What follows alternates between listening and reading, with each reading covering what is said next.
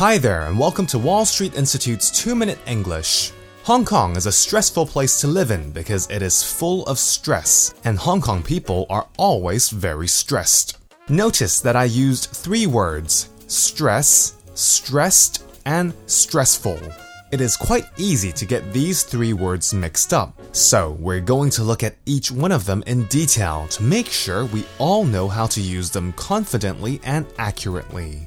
Let's start with stress. Stress is a noun that means the pressure or worry caused by the problems in somebody's life. Deadlines can cause stress. Relationships can cause stress. Stress can lead to illnesses. Not knowing how to deal with stress can cause people to become unhappy. Here's an example. Every day, I have to deal with a lot of stress at work. The second word is stressed. Stressed is an adjective to describe people.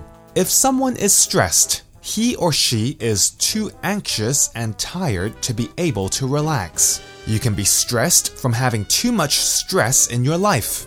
Many people in Hong Kong are stressed from work, the fast pace of life, dealing with pressure, etc.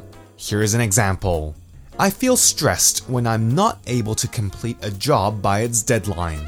The last one is stressful. Stressful is also an adjective describing something that causes a lot of anxiety and worry. Your job can be stressful. Living in Hong Kong can be very stressful. It can be stressful shopping during the weekends in Sha Tin.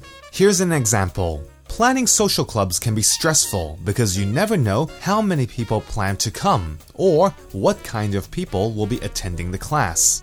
Anyway, that's all for this week's 2 Minute English. Bye bye!